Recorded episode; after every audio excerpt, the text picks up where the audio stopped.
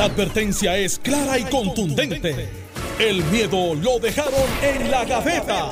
Le, le estás dando play al podcast de Sin, miedo, de Noti1630. Son las 9 y 4 de la mañana. Les saluda Ileana Rivera de Liz aquí en el programa Sin Miedo por Noti1630. Muchas gracias a todos por su fiel sintonía. Y hoy tenemos varios temas a discutir y parece que aquí el representante Ángel Mato se va a despachar con la cuchara grande porque Carmelo Ríos no ha llegado, el senador Carmelo Ríos. Como tiene que ser, Iliana, buenos días para ti, la familia de Noti 1630. Por los próximos, ¿verdad? Hasta el viernes estaremos aquí.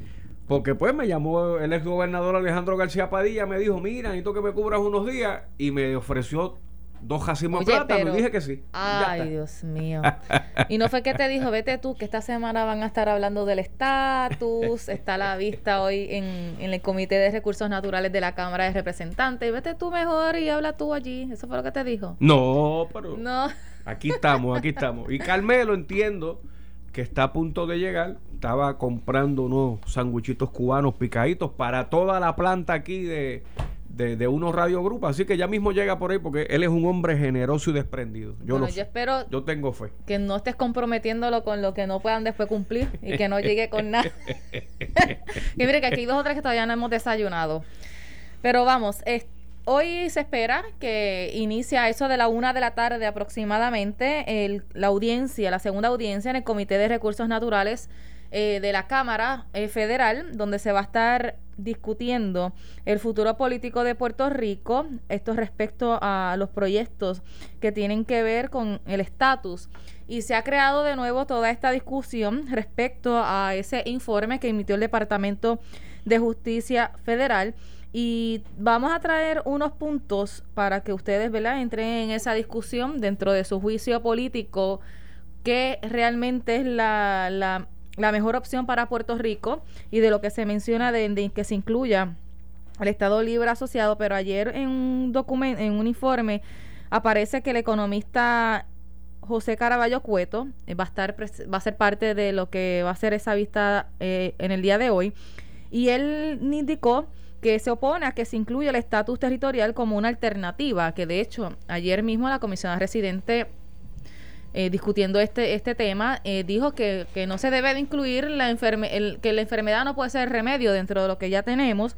Y este economista también afirma que la independencia y la estadidad son mejores opciones que el estatus vigente para Puerto Rico aspirar a un crecimiento económico a largo plazo. O sea, lo que él indica es que estadidad e independencia va a mejorar la economía a largo plazo. Y lo dice un economista, no lo está diciendo, ¿verdad? Dentro del ángulo eh, político que siempre se da en este contexto. Bueno, es que has, traído mucho como primer tema. Ve, está, mira, está llegando Carmelo, veo algo en las manos.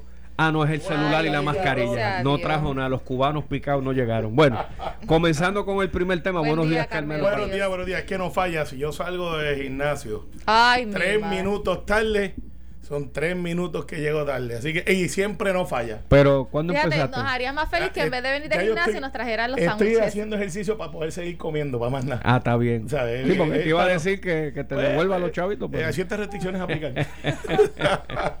bueno, ese primer tema, ese primer tema que tú traes, Iliana, es un tema grande, ¿verdad?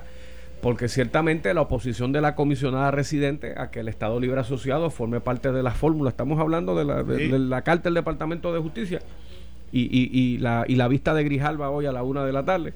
Y obviamente la posición del señor economista, mira, la situación fiscal de Puerto Rico en plata no tiene que ver con el estatus, tiene que ver con 120 mil millones de pesos en malos préstamos y bonos explotados. Bueno, pero el Partido Popular, muchos de ellos están diciendo que sí tiene que ver con eh, la situación fiscal y la economía, porque ahora están metiendo, diciendo que si pues viene la estadidad vendría más impuestos, que sería más caro vivir acá. Lo que pasa es que esa discusión tiene que ser secundaria, pero de nuevo, o sea, yo como popular no voy a eh, negar el elefante que está en la sala. A Puerto Rico lo embrollaron. No hay fiado, no hay crédito, las tarjetas todas se explotaron y ciertamente pues ese es el reto fiscal que hizo que desde hace varios cuatrenios se legislara por una Junta de Supervisión Fiscal. Llevamos cinco años tratando de salir de ella. Hemos presentado en la Cámara y que está pendiente en aprobación del Senado lo que pudiera ser el primer presupuesto balanceado, uno de cuatro para salir de la Junta. Y en su momento, tarde o temprano, la jueza Swain va a decir, mira, en cinco años que ustedes no han pagado deuda, que cómo hemos avanzado. Y cuando los abogados de, la de los bonistas digan, bueno, no han avanzado mucho, alguna otra peor decisión se pudiera tomar con relación al manejo de las finanzas del país. Entrando en materia de estatus, pues mira, una vez más, el Departamento de Justicia ha dejado claro dos asuntos. Que los últimos plebiscitos en donde están dejando el estatus actual, llámalo colonial territorial como usted quiera. Pero fíjese que el Departamento de Justicia dice que para cualquier consideración tiene que estar ahí el status quo. Así las cosas. Bueno, la independencia se ha predicado por décadas en Puerto Rico. De hecho, en su momento tenía un partido que aglutinaba la totalidad del independentismo en Puerto Rico, cosa que ya no ocurre. Una cosa es el Partido Independentista Puertorriqueño y otra cosa es el movimiento independentista del país, que tiene múltiples estructuras. Pues de nuevo, la perspectiva del economista que hoy presentará ante el Congreso su ponencia, bueno, pues está predicada en que él ve futuro en la independencia o la estadidad. Pero mire, si usted no quiere reconocer que el estatus actual es una de las fórmulas que se tiene que considerar, pues usted está negando un tercio de la opinión del Departamento de Justicia. Mira, eh, ciertamente el Partido Popular siempre le va a rehuir a lo que los divide, que es el asunto del estatus, porque tú tienes quizás, eh, leyéndolo de afuera, eh, a Ángel en su trayectoria como un popular de centro. y están los de centro derecha, que tú puedes ponerle nombre y apellido, los Hernández Mayoral, los Roberto Prats, y están los de centro izquierda, muy, muy, muy a la izquierda, como lo es Luis Vega Ramos, un Charlie eh, que, cuando fue representante se reclamaban como soberanista que ciertamente no cabía pero esos ya no están ya no son muchos electos han desaparecido eso fue lo que comentaba John Mott que dentro del Partido Popular los electores han descartado ya la, exactamente. y eso es un buen análisis. Y yo creo que por eso aquellos que eran las plumitas liberales ya no casi no existen quedan muy pocos. Eh, de hecho, no me, viene quizás uno a la mente, eh, Roberto Ruiz de Porras, que ha dicho yo soy soberanista y, así soy yo, pues, y por poco pierde. Eh, entonces, tienes entonces lo que realmente va a pasar hoy. Va a pasar hoy lo que es la radiografía que nosotros sabemos. Los economistas van a decir no puedes incluir el problema dentro de la solución, pero el Departamento de Justicia dijo algo que para mí es muy justo. Pues mire, si ustedes quieren ser, no mencionan la palabra Commonwealth, está bien no lo mencionan. Si usted quiere estar en el estatus actual, tiene que ser dentro de las cláusulas territoriales. O sea, el Congreso tiene la supremacía, promesa se mantiene bajo el, cuarto capítulo, que es supremacía. Esa palabra supremacía para los gobiernos es mala, porque es que tiene algo supremo, no hay manera de ir por encima de eso. No hay una no hay más allá. No hay más allá, esto es lo que hay. Entonces, si hay alguien que quiere estar dentro de eso, pues ahí está. A mí yo analizándolo en frío, no me es antipático porque ya el pueblo de Puerto Rico, mirándolo desde el punto de vista de estadidad e independencia, que son las únicas dos que reconoce la opinión, porque es una opinión de ponencia eh, del Departamento de Justicia de la administración de Biden, dice, pues las únicas dos que te quedan fuera de las clases territoriales es la independencia y la estadidad. Yo difiero de Ángel cuando él dice que, que el estatus no tiene que ver nada con lo que pasa en Puerto Rico. No, no, como base, como base. Ciertamente, perdona, y perdona que estás en tu turno. No, no, chicos, ciertamente el estatus es un asunto vinculante. Claro. Pero hablar de estatus pelado embrollado es una cosa y con una buena responsabilidad fiscal es otra, pero estás en tu turno. Ah, no, no, pero, y, y, fíjate, no te descarto tu planteamiento.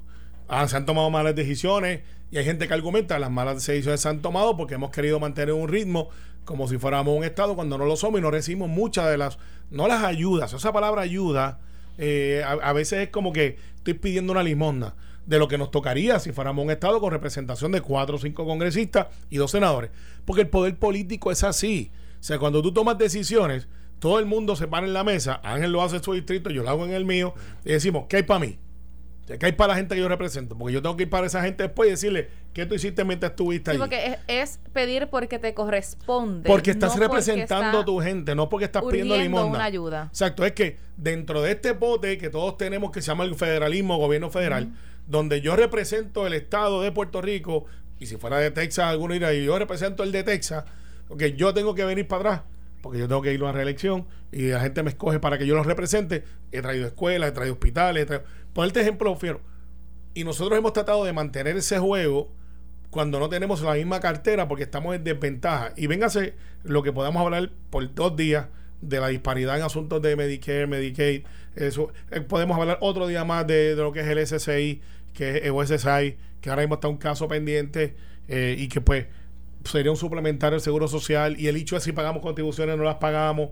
Estos, estos hechos que se dan no se, no se dieran si nosotros fuéramos Y el último, va a pasar al, al, al, reboot, como dicen ahí, el asunto de la Junta, que en la opinión dice, bueno, de ser Estado, tienen que definir qué van a hacer con eso de la Junta, que no es incompatible con el proceso de quiebra, pero puede ser que sea un ente estatal, esa palabra es importante, porque no es lo mismo tú eres con un ente estatal que con un ente federal, cuando tú eres un gobierno estatal, que estás por debajo de unas clases territoriales de un congreso, en el cual tú tienes que ir a decir, levantar la mano y decir, aquí estoy, y tienes 450 y pico individuos diciendo, eh, teniendo ahora, déjame ver con mi distrito. Eh, o sea, e, eso es lo que realmente estamos hablando.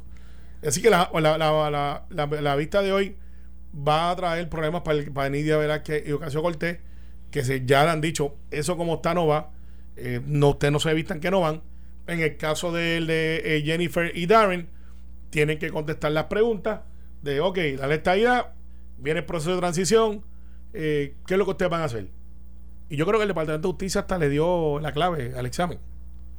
El Partido Popular localmente tiene que tomar una decisión qué van a hacer, porque el proyecto de Nida Velázquez Caso Cortés está haciendo agua.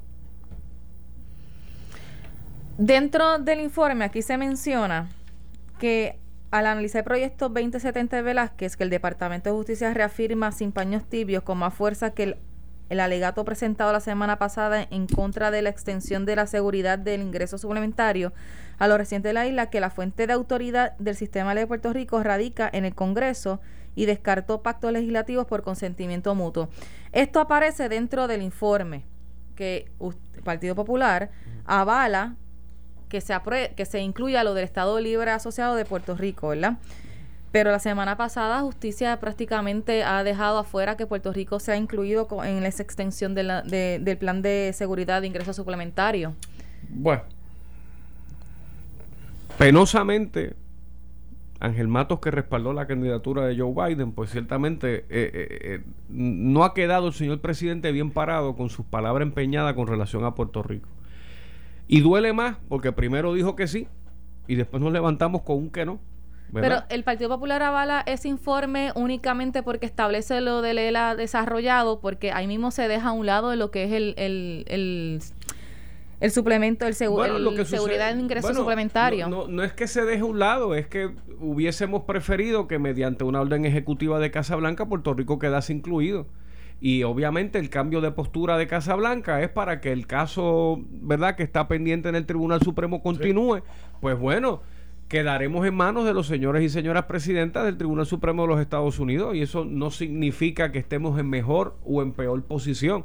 Lo que pasa es que yo creo que es un asunto más que resuelto en donde Puerto Rico debería gozar de la extensión de los beneficios, que, es el caso de esta persona, eh, Baello, si no me equivoco, gracias. Baello. para refrescar, Baello. el caso de Baello, perdóname, representa miles de Baellos que hay en Puerto Rico y vamos a darnos chiquita. Aquí hay una masa de seres humanos que orbita entre Estados Unidos y Puerto Rico y tiene una serie de beneficios allá que cuando vienen a Puerto Rico a vivir permanentemente o de manera transitoria deberían disfrutarlos aquí. Es un paréntesis, lo que hace Baello, Baello es un jibarito en Nueva York que se vaya, eh, como diría el profesor Velázquez, en paz descanse, el profesor de Derecho de Revalida, y de Jibarito Baello se va para allá, este, está hace su vida allá, eh, recibe lo que se llama el suplementario del Seguro Social y de momento decide, no, dentro de la nostalgia, me voy para las playas, me voy para Puerto Rico, el frío me está matando, como le pasa a mucha gente. Eh, y acá es verde, allá es gris, porque allá es cemento y acá tiene la isla brutalmente bella. Y se muda para acá con el seguro, seguro social suplementario y dice: Con esto yo puedo vivir. Eh, no le dicen a nadie, se viene para acá y sigue sirviendo su cheque. Y de momento, cuando hace la transacción, un par de años después, eh, le dice, espérate, espérate, espérate, yo te estoy mandando a ti un cheque a Nueva York y tú estás recibiéndolo, porque dejó su cuenta de banco por allá, eh, y tú estás recibiendo en Puerto Rico. Espérate, que a ti no te aplica. tiene que volverme los chavos. Y Bayo dice, no, no, pero si es el mismo Baello que estaba allá, lo que pasa es que yo decidí mudarme para acá. Y entonces dijeron, no, pero es que allá no aplica, porque tú estás en un territorio y ustedes allá no pagan contribuciones federales. Y Bayo dice, espérate, pues que es a la persona, no es al- a donde tú vives. O sea, es, es un noche, es un poquito más Y complicado. todavía que eso. está eso en el tribunal. Está en el tribunal. Biden en la campaña, nosotros fuimos parte de los que planteamos de equidad y estas cosas que tienen que ver con, con la disparidad. Eh, y la campaña lo avaló dentro de la plataforma del Partido Demócrata. Pues después que gana Biden se convierte en la plataforma del Partido Demócrata.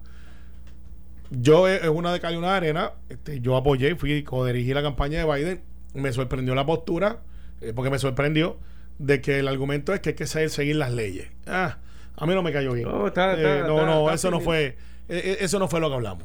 Eh, y, y pues ciertamente pues tampoco vi con un marrón a caerle encima, porque no logró nada con eso, pero públicamente y, y hablé con varios de los que estuvieron colaborando en la campaña que ahora están en Casablanca. Eso no es lo que hablamos. Dice, we're working on it. Y vamos, el presidente se va a expresar. Dice, bueno, se expresó, pero él pudo haberle dado una instrucción, aunque Claro. funcionan diferente allá el Departamento de Justicia Federal que al de nosotros, que tú llamas al secretario y le dice, mira, esta es la posición de, De la gobernador". política Y pública. que déjame decirte algo. No es un pleito complejo. No lo Aquí es. la controversia es un derecho, beneficio adquirido por los años que él vivió en los Estados Unidos y en donde él quiere recibir ese beneficio adquirido. Claro, Lo que abre pasa la es que es puerta. una determinación que eventualmente tendrá un efecto en otras personas. Bueno, No, un tú montón. sabes, ¿Sabe? Que eso es va, lo que, digo, va a ser es un efecto grande, llegar. pero no me sorprendería que también alguien diga, óyeme, pues también está saliendo del closet miles de personas que están en la misma. Baello representa miles de personas. A esta altura del juego, yo creo que es casi imposible que exista una familia puertorriqueña en siglo XXI que no tenga en la primera, segunda, tercera generación familiares de diáspora. Porque en algún momento todo el mundo me incluyo. Que en los 80 ya, pues hubo un momento difícil en mi familia y mami cogió a los nenes y nos fuimos para Nueva York tres años. Y vive en la avenida Tibaut Avenue en Nueva York, al frente del Hospital Forum allí.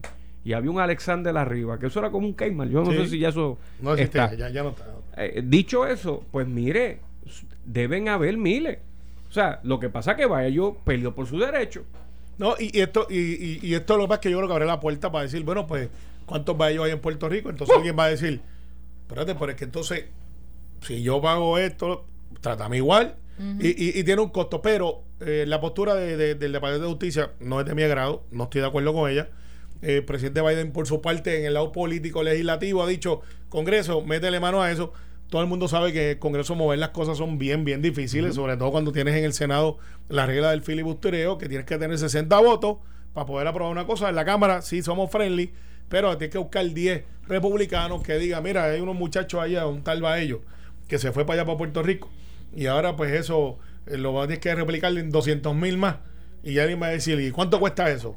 Eh, pues eso cuesta tanto. Y porque no tenemos dos senadores que tengan respeto allí, van a decir, eh, oye, déjame hablar con Matos y con Río que están allí a Bueno, ver pero qué a pasa. partir de julio vas a tener siete cangrimán. Sí, vamos, a el tener, vamos a tener, no, cuatro, seis, son seis. Son No, seis. seis Bueno, y más Jennifer, que es siete. Sí. Está bien, vamos a tener siete delegados allí, que ayer le hicieron sus pininos allí. Y, y dos o tres están por ahí tratando de vacilarle el asunto y no saben que así que se funciona en Washington DC. No son marchas masivas, eh, son statements y difusión. Eh, allí de frente al Capitolio no hay miles y miles, a menos que usted no sea Martin Luther King y una marcha de esta de, de corte súper, súper como Black Lives Matter. eh, Usted no va a tener esa, esa convocatoria. Pero eh, al final del día, la vista de hoy va a ser un peldaño más que hay que subir. Eh, escuchaba ayer a Aníbal Cedo Vilay y a Luis Fortuño en esta emisora hablando sobre los contrastes. Eh, y he escuchado a Alejandro por mucho tiempo que debe estar en alguna finca remota en el lado de Cuamo, que no es Coamo. Recuerde que los de Cuameños le dicen Cu, Cuamo. Allá con las botas de goma, este, jalando la mata. ¿Por qué deja Carmelo solo allí? y, y- y vamos a ver cómo el proyecto de Nida Velázquez, que no es tan bueno ya, fíjate que el Partido Popular hoy sale como institución y dice, Que, la- que le enmiende. enmienden, Eh, pero pero, hace dos meses atrás decían, ese es el proyecto. No, no, Ese es sigue el siendo proyecto. el proyecto, pero desde hace dos meses, mediante resolución de Junta de Gobierno, estábamos pidiendo enmiendas. Pues, pues, entonces no es tan bueno nada. Entonces, Ah, pues, chico, ¿qué pues, proyecto no se ha enmendado, eh? Está bien, pero, pero no puede salir con la bandera del pirata Mire. diciendo voy a invadir cuando acá tiene los cañones y diciendo Para regresar en continuación en el debate y entrar en otro tema, el, el constitucionalista Carlos Ramos dice que parece que lo que se trasluce es que las salidas más fáciles para el Departamento de Justicia Federal son mantener estatus territorial colonial o territorio incorporado. En desacuerdo. Eh, Carlos obviamente tiene su agenda es constitucionalista, pero es de corte independentista, todo el mundo lo sabe. Eh, y eso no tiene nada de malo. Eh, usted voza su opinión, y pero también que le pregunten a un constitucionalista PNP, para que tú veas que va a tener una, una definición diferente. Porque los periódicos hacen esa cosa, te traen un estadista que es el que a ellos les gusta, pero no el que, ¿sabes? que inviten a John Mott, que, que es estadista y aunque controversial en algunas de las cosas como yo lo pienso, siempre es de corte estadista. Pero invitan a Carlos, que es un profesor muy querido, muy reputado, eh, igual como si trajeran al profesor este Pedro Ortiz Álvarez, que es un, constitucionalista de, de- toda la vida, que tiene mucha, mucha casuística, donde todos los estudiantes de derecho estudiamos sobre sus casos.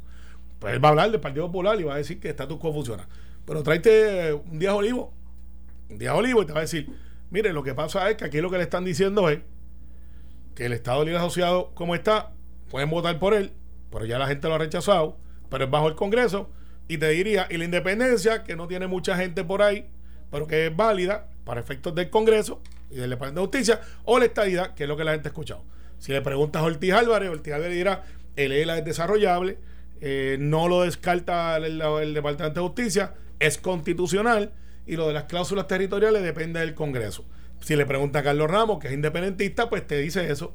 Así que yo creo que yo no analizo como yo creo que lo que es. Esto es un argumento político. Un argumento político. Y el Departamento de Justicia, por primera vez ha dicho, y los populares brincaron un solo pie y dijeron, ¿nos reconocieron? Sí, pero está bajo la cláusula, no invente con el ELA desarrollado, eso no existe. Bueno. Eso en Beleco no existe. Vamos a una pausa y continuamos con más aquí en Sin Miedo. Estás escuchando el podcast de Sin, miedo, de Noti1630.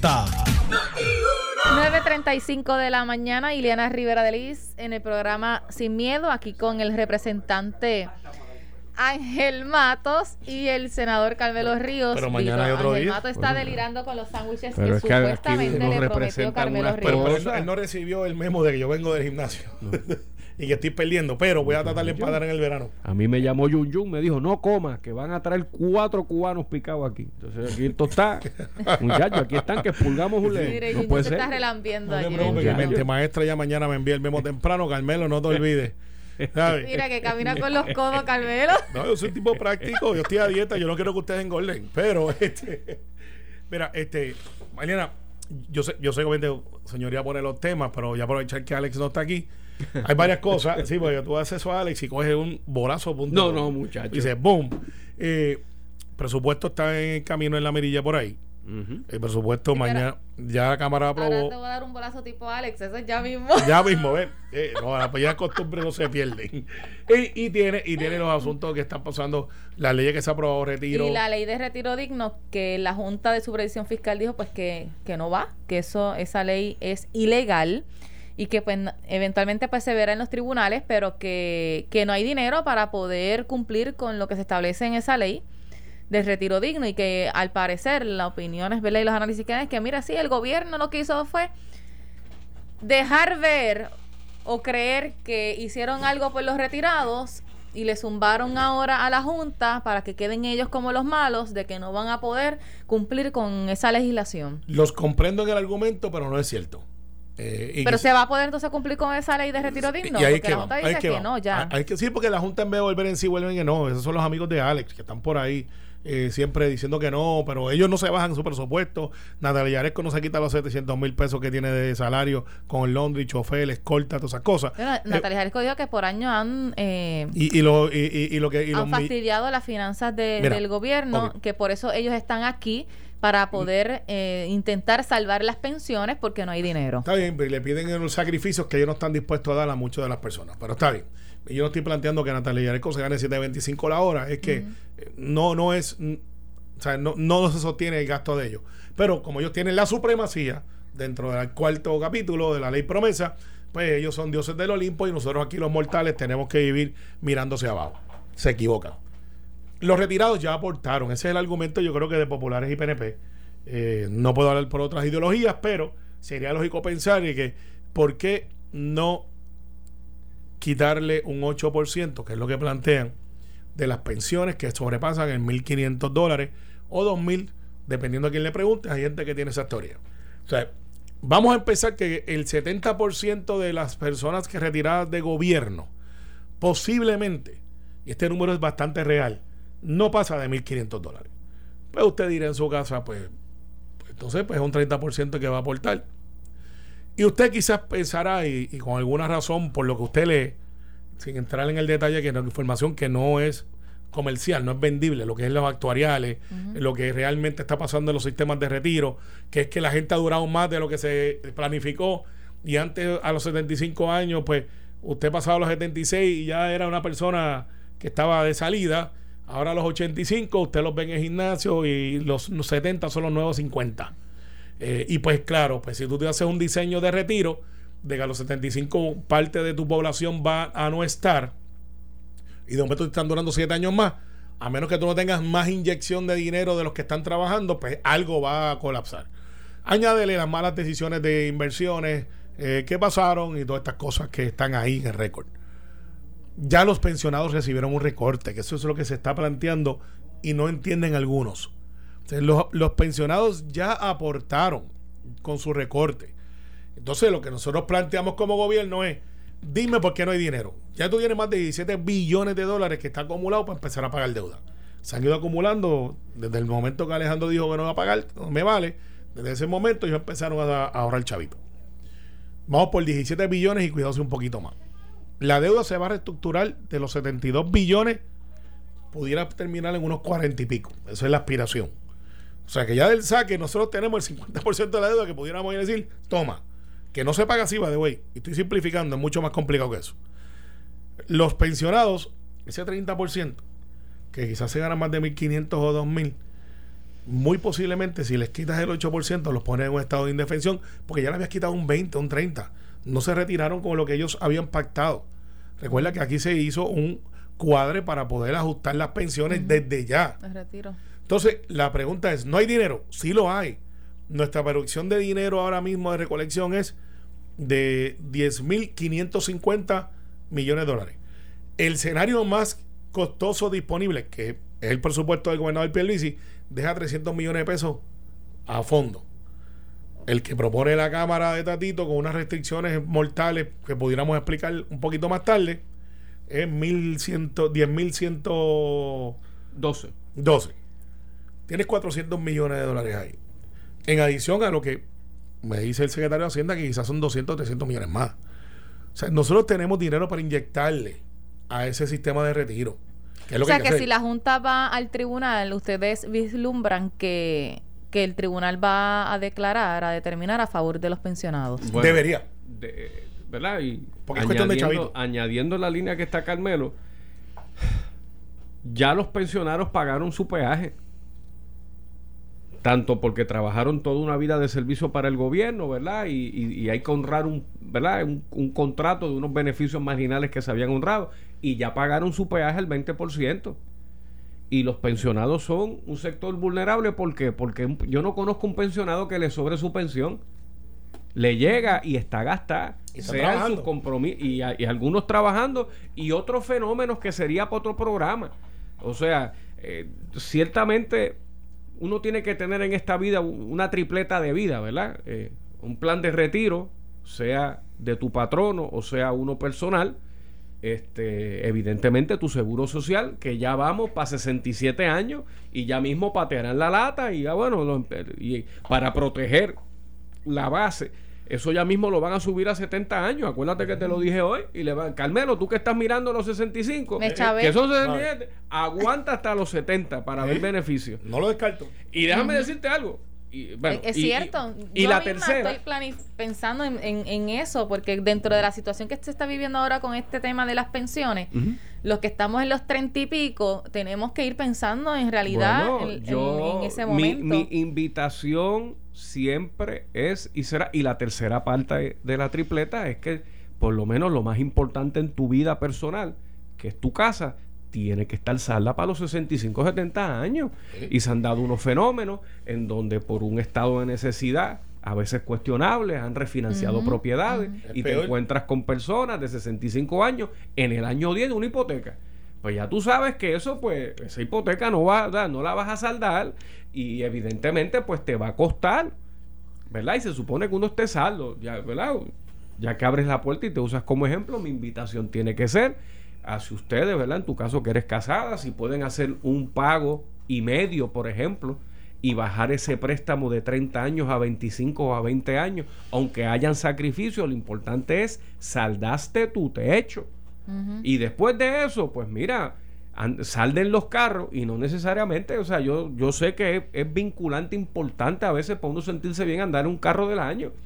Pero yo estuve, antes de comprarme mi nuevo carro, que es del 2016, pues yo me chupé mi guagua 15 años y aún la tengo. Y, y, ¿verdad? Y no es que uno esté aquí dando, flagelándose la espalda, pero para que el dinero te rinda, pues tú tienes que hacer unos movimientos fiscales y, y, y, tú ajustarte con tiempo.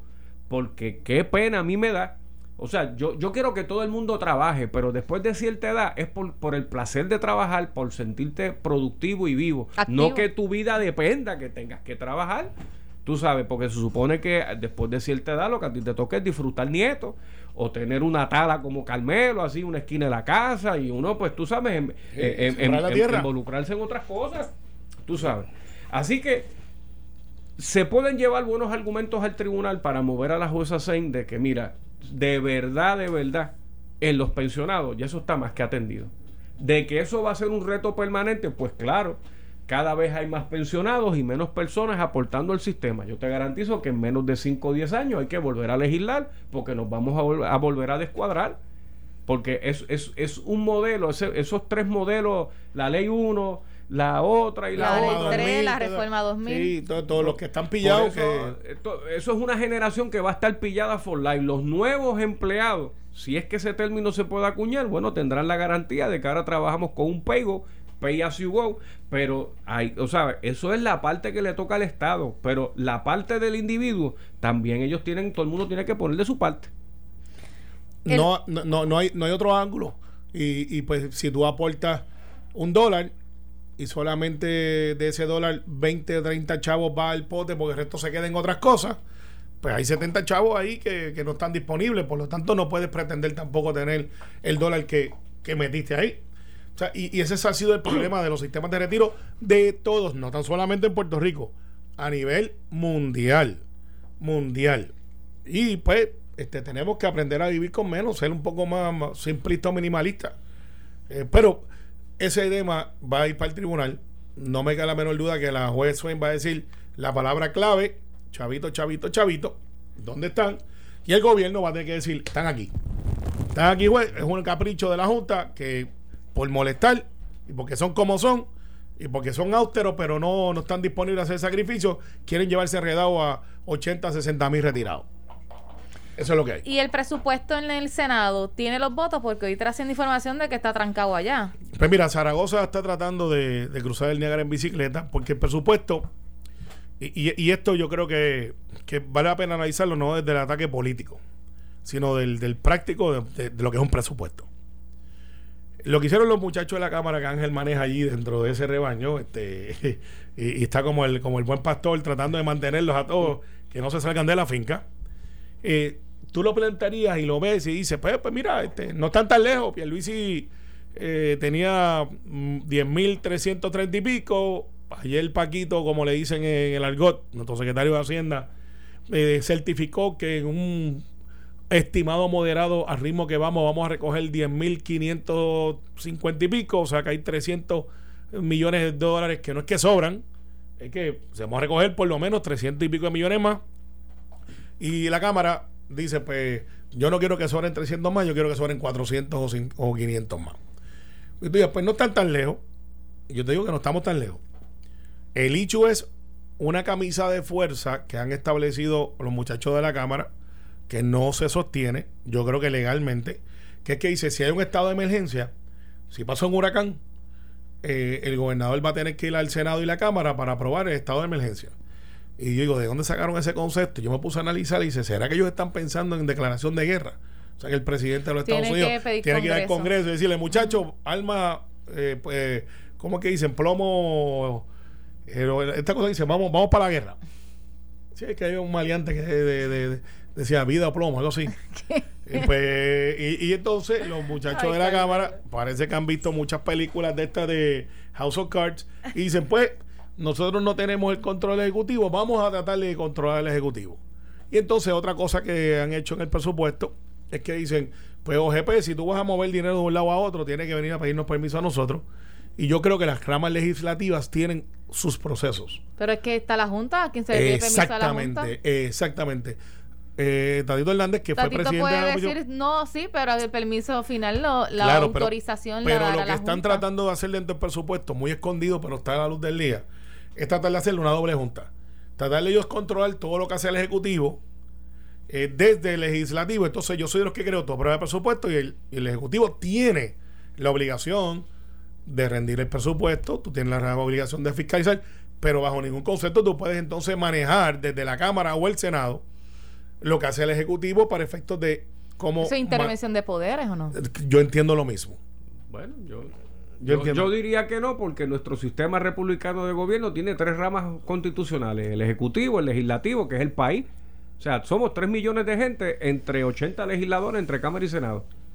Bueno, pero las órdenes ejecutivas eventuales Bueno, se pueden este, eh, determinar gente. Bueno, de que se deroguen de siempre y bueno, cuando no cruce de- o vaya dentro, lo de, que pasa dentro es que- más allá de, de un poder que, con- que tenga que mediar una legislación. Desgraciadamente, por los pasados cinco años que el PNP ha sido gobierno, ha cogido un gusto casi adictivo a atender todos los asuntos con órdenes ejecutivas de emergencia. Y el Partido Popular nunca Con lo ha hecho cuando ha estado en el poder. Cuando, No, estuvo, cuando estuvo no, Aníbal, aquello no. parecía un decreto. No, pues. no, sí, porque no, Aníbal tiene no, un no, gobierno no, compartido y, Bueno, y- sí, pero- lo que pasa es que no se ha visto reciente porque quien ha No, estado gobernando el Partido Nuevo Aquí se Progresista. hace una orden de emergencia para las columnas cortas, 200, 300 millones en obras que no arrancan. Entonces hay una orde- eh, otra orden ejecutiva para bregar con el COVID por donde han pasado billones de pesos y tarde o temprano esa caja se tiene que cuadrar. Pero ese dinero ya está presupuestado, es No simplemente asignarlo. No, no, no. Cada vez que tú haces una orden de emergencia para brincar a la legislatura, es un, literalmente un cheque en blanco. Mira si este gobierno le importa poco el aparato legislativo, que los proyectos de administración son 26, de 214 en el gobierno compartido de Aníbal. O sea, había una agenda legislativa de 2004-2008 donde se le consultaba al país, que era José Aponte y Kenneth McClinton. Y ahora lo que han llegado son 23 a 26 proyectos de administración y de hecho ya hemos sacado como 5 en la Cámara. Entonces la pregunta que tenemos es, el gobernador esperó hasta último momento para presentar su presupuesto. Hay que recordar que el primer presupuesto del gobernador era 10.800, el que mandó a la Junta, junto con el plan fiscal certificado, enmendado. Y entonces ahora estamos, la brecha es de 200 millones y cómo reacomodamos los chavos. Pero ciertamente estamos tratando, óyeme, el argumento de que si mañana hay un temblor, de verdad algún cuerpo legislativo en una emergencia como cuando sesionamos en el huracán María, que allí en las peores de las condiciones con un generador corriendo hubo que abrir trabajo para autorizar todo lo que hizo falta. Oye, de la fortaleza a- al Capitolio son 400 metros. Eh, Lo que, lo que pasa es, eh, Ángel, y, y obviamente yo tenemos una amistad de casi 16 años allí metidos en el Capitolio dando batallas de diferentes trincheras y algunas veces de la misma trinchera. Lo que pasa es que yo planteé eso cuando son prudentes y razonables, pero después de haber colgado a Larry Selhammer, yo creo que son capaces de cualquier cosa, porque eso es eh, algo que nunca más hubiese pensado, yo hubiese apostado a que sí, pero brincando ese escollo de, de, ese balazo que fue innecesario. eh, y, y de, y de las casualties como Manuel Torre, que pues, ciertamente todavía hieren a la retina. El asunto es que no es nuestro, nuestro, o sea, nosotros como legisladores no estamos para gobernar, estamos para aprobar presupuesto Pero es que y para fiscalizar. gobernando, Sí, estamos porque le están diciendo, pero no, pedirle explicaciones no mismo que pedir permiso. Una cosa es tú decirle, mire, gobernador, yo quiero saber qué usted hizo y en eso tenemos la capacidad de hacerlo.